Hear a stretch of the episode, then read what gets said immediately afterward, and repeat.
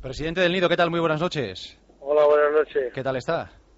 Muy bien, viniendo de Córdoba de un partido amistoso. Sí, señor, ¿ha perdido el Sevilla 2-1?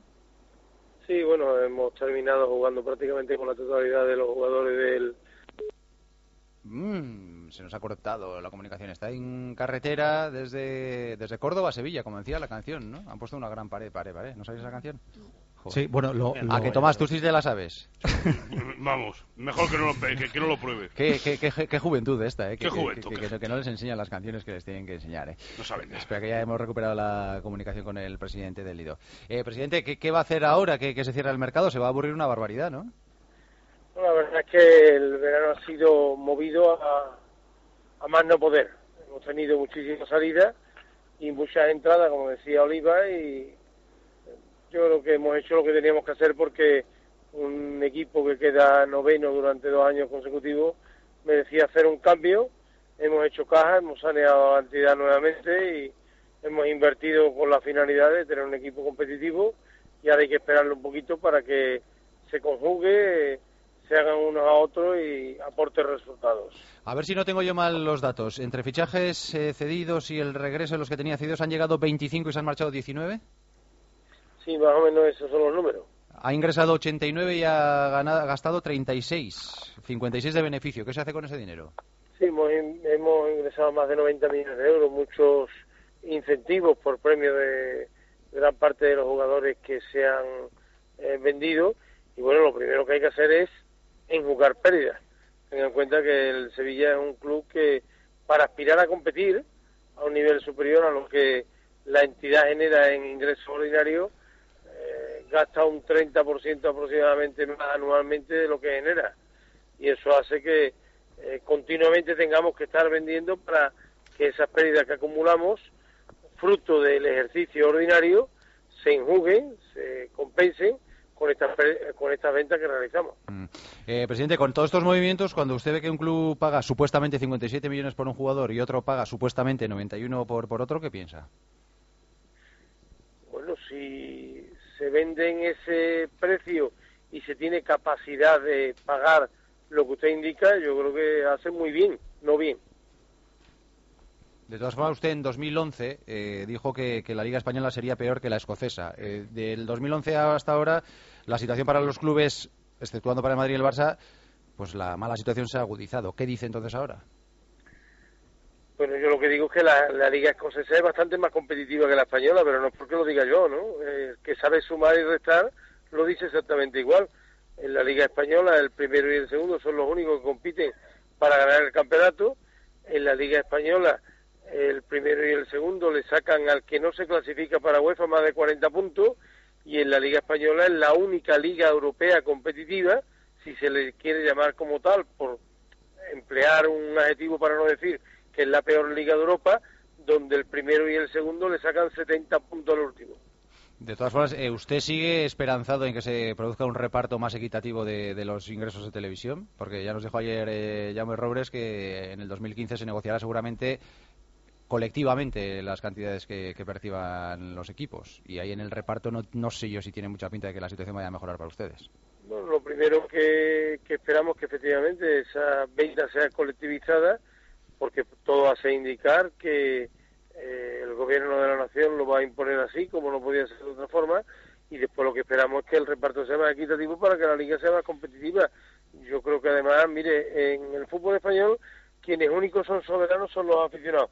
Y últimamente hemos visto como los aficionados prácticamente de todo el Estado se han unido para decir que esta liga no es competitiva, que el, de- el reparto de los derechos televisivos no es equitativo como ocurre en el resto de países de Europa y que hay que provocar que eso sea así para que volvamos a tener una liga competitiva, volver a tener una liga que sea la mejor de Europa y no la cuarta, quinta, sexta o séptima. Eh, eh, perdóname un segundo, es que se me va a olvidar si no y, tengo mucha curiosidad en saber. Eh, cuando habló de Condoglia dijo que el que lo quisiera debería de pagar la cláusula, como al final sucedió, pero que si lo hiciera un club español sería un acto de agresión. No, no entiendo demasiado bien eso. ¿Por qué si un club español lo hace es un acto de agresión? Bueno, mire, cuando en los clubes nos vemos abocados en algunas ocasiones a figurar en el contrato de un jugador eh, una cláusula de salida, eh, si estamos jugando entre todos para que eh, seamos competitivos, lo que esperamos es que los que están alrededor nuestra no nos quiten a nuestros jugadores. Y yo con eso lo que quise era forzar, pues que intentar que el jugador se quedara en el Sevilla. No lo he conseguido, lo ha pagado la cláusula a un club extranjero y tampoco hay que ir más allá. Vamos, porque si lo hubiera pagado un club español le hubiera dado lo mismo. Exactamente igual. Vale, aclarado queda, Tomás. Por, por, si acaso. No, es que lo decía usted antes, buenas noches. Eh, ayer el señor Robles dijo una cosa que a mí me dejó obviamente, preocupado, ¿no? Ah, te dice, si el Madrid vas a estar ahora en 140 millones de euros, vamos a suponer, ¿no? Números redondos. Y le vamos a aplicar, dice, eso que decís del reparto total, dice, ¿qué les, qué les dejamos? ¿En 120? Y el que tiene 20 va a pasar a 35. Vamos a estar igual. O sea, es que como mucha solución de futuro, mucho cambio drástico, chicos, no, no se le ve por ningún lado, ¿no? ¿Dónde está ¿Usted, cree, ¿Usted cree de verdad que un equipo que tiene 30 millones de presupuesto, si usted le aplica esos 15 millones de diferencia que me ha dado, va a tener el mismo equipo? Yo creo que no. Si no, hombre, usted pero le pone sí. un 50% más de presupuesto, No, va a ser más competitivo, ¿no? Sí, hombre, pero no me explico. Pero claro, que él te dice, yo lo entendí, que si estamos 140 a 20 y esto se va a, a- a trocar en 120 a 35, pues como, como mucho daño al Madrid, al Barça, deportivo me refiero, tampoco le vamos a hacer, ¿no? No, pero aquí de lo que se trata es que seamos más competitivos el resto. Pero yo creo que además el es... resto o contra Eso. ellos. No, no, el resto, el- en la Liga Española. A ver, si aquí hay. Eh, en la liga, las ligas en Europa son más competitivas, ¿por qué? Pues porque los presupuestos se acortan y se acortan como consecuencia de ese más justo reparto televisivo. Mire usted Inglaterra, mire usted Francia, mire Alemania, mire Italia y verá que esa diferencia de 10 a 1 no existe. Claro, y aquí pero- en España sí. Y aquí y se va a conseguir aquí, o sea, en Inglaterra a mí me cuentan que por el nuevo contrato puede haber un equipo de los últimos que cobre 70, pero es que el de el, el de más arriba va a cobrar 100, por ejemplo, o 110. Eso sí que es un, un, un, un equilibrio, pero aquí, chicos, no lo veo, ¿no? Pues hay que conseguirlo, ¿no? ¿Cómo? para que ese equilibrio se dé, ¿no? Pues tenemos que conseguirlo de todos los clubes que generamos los derechos televisivos. Eh, un un eh, Barcelona eh, Sevilla Atlético se ve igual que un Barcelona Sevilla, no, ¿no? No. Tenemos que salir al circo todos, ¿no? Y todo es el equipo anfitrión, el grande y el rival. Y lo que no puede ser es que aquí pongamos, montemos el circo entre todos y que solo dos cobren la mayoría de esos ingresos que genera ese circo, ¿no? Solo dos tienen los, leones. Oi- Oiga una cosa, mi, mi, mi ídolo Marco Marín, ese, ¿cómo está? Pues está bien, ha tenido una pequeña, un pequeño contratiempo que ha sido un peque- una pequeña lesión que yo creo que permitirá el que para el Camp Nou dentro de 10 días esté a disposición del entrenador.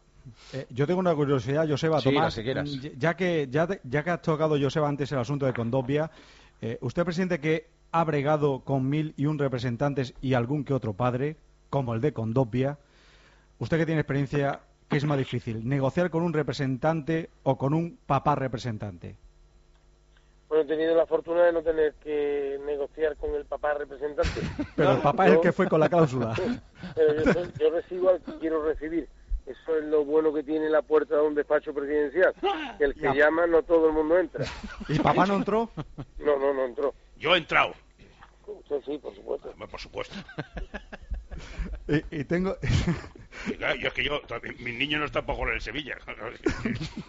si no se hubiera usted enterado de la película. Eh, bueno, en todo esto, el papá de Condovia y Condovia intentaron no pasar por la Liga de Fútbol Profesional, ya lo contamos en su día, e intentar negociar con el presidente del Sevilla, eh, pagar directamente el dinero y no tener que hacer frente al asunto de, de los impuestos. Eso fue prácticamente hasta, hasta el último instante, antes de que dos furgones de la Liga eh, de Condovia con su papá y siete ocho personas llegaran a la Liga de Fútbol Profesional para depositar la causa. Eso fue la misma mañana, ¿no? Por lo que desvelaron, ¿no?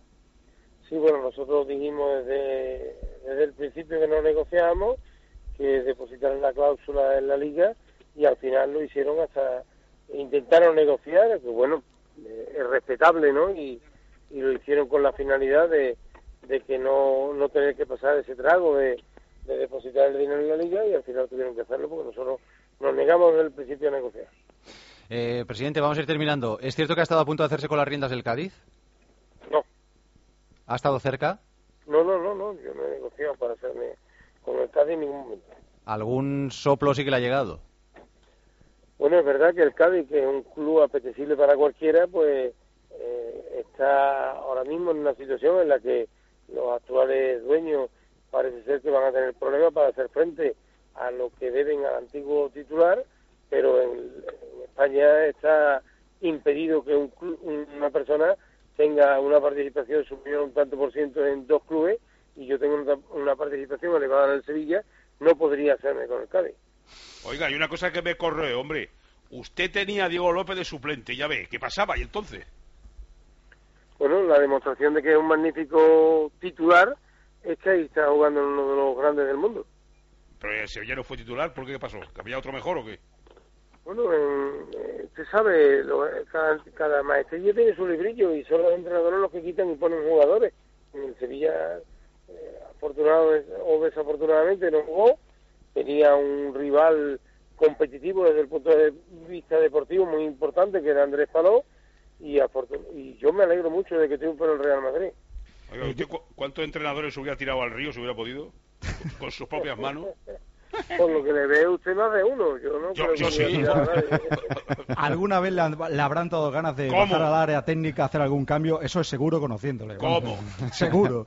Yo tengo, una, yo tengo dos muy rápidas. Hoy, por ejemplo, en el diario Marca hemos hecho una encuesta entre la prensa de Sevilla evaluando la planificación que hemos hablado anteriormente, presidente, del Sevilla de esta temporada. Eh, vaya por delante, ¿eh? yo le he puesto un 7 porque considero que arriba han arreglado bien el equipo y atrás faltan cosas. Eh, dígame su nota. Cosas con Facio, Pareja, Carrizo, Envía, Cala, Navarro, Son eh, insaciables. Alberto Moreno, Diogo, Coque, Pero- me cago en la mar. ¿pero O sea, qué más no quieren? falta nadie. ¿Qué Yo quieren le la- la- pondría la... planificación de este año un notable un poquito más alto, un 8. Si solo le falta fichar a la cabrica de la Legión para No variamos mucho. Y la última, y esta te interesa, Joseba. A ver. Y le interesa a Banaclocha. He leído en la revista Runners Walls, presidente, Sí. Que va a crear usted una carrera popular, ¿es cierto? ¿O lo tiene en mente? Sí. ¿Del Sevilla? Ojalá la haga y lo que le reto a usted es que corra al lado mía, si es capaz de seguirme. Bueno, no, le quepa la menor duda que ya me retó una vez a jugar al fútbol, yo de delantero y usted de defensa, pero todavía no se ha dado esa circunstancia. Y me han dicho que está a cuatro y medio, ahora mismo, el kilómetro. Dependiendo de la distancia. Se sabe que no es lo mismo correr 5, 10 que 21 kilómetros. Pero Pongamos la, diez. Dependiendo. la suya va a ser de 10, ¿no? Más o menos. De 10, sí. De 10. En 10 eh, no me sigue Oliva. En 10 no. Y usted que En le- y- 21, en 21 puede ser, en 10 Pero, no. pero el que le sigue y le pasa es Víctor Fernández. Seguro. Seguro. No, conociéndole la mente Seguro, en, en bicicleta o en moto. Eh, no, en helicóptero. No, que digo que conociéndola usted la pondrá el 30 de julio o algo así, una cosa. Para que se aficie más de uno. ya lo veo. Presidente del Nido, que vaya muy bien la temporada. Muchas gracias por atender la llamada del partido de las 12. Que vaya todo bien. Buenas noches, gracias. Gracias. Oliva, un abrazo fuerte, ¿eh? Quedamos en la carrera. Quedamos en la carrera. Ya, quedo ya nos irás informando de cuándo es, ¿eh? Sí, sí, sí. ¿Cómo se llama? ¿Cómo se llama la carrera? ¿Runner? No, va, va a crear una carrera. Ha dicho que quiere crear una carrera por los sitios donde el Sevilla jugó sus partidos, por sí. la ciudad, en fin. Ya veremos. ¿Te, saco dorsal o no? A mí sí, Tomás? a mí Sí, a favor. Tomás también. Sí, sí, sí. Le, le meteremos al presidente en kilómetro 42 Ah, cuando vale, toque, ¿no? exacto. Hombre, Exacto, buena idea, sí, sí. sí. Perfecto, perfecto. Hasta mañana. Adiós, Oliva, un abrazo.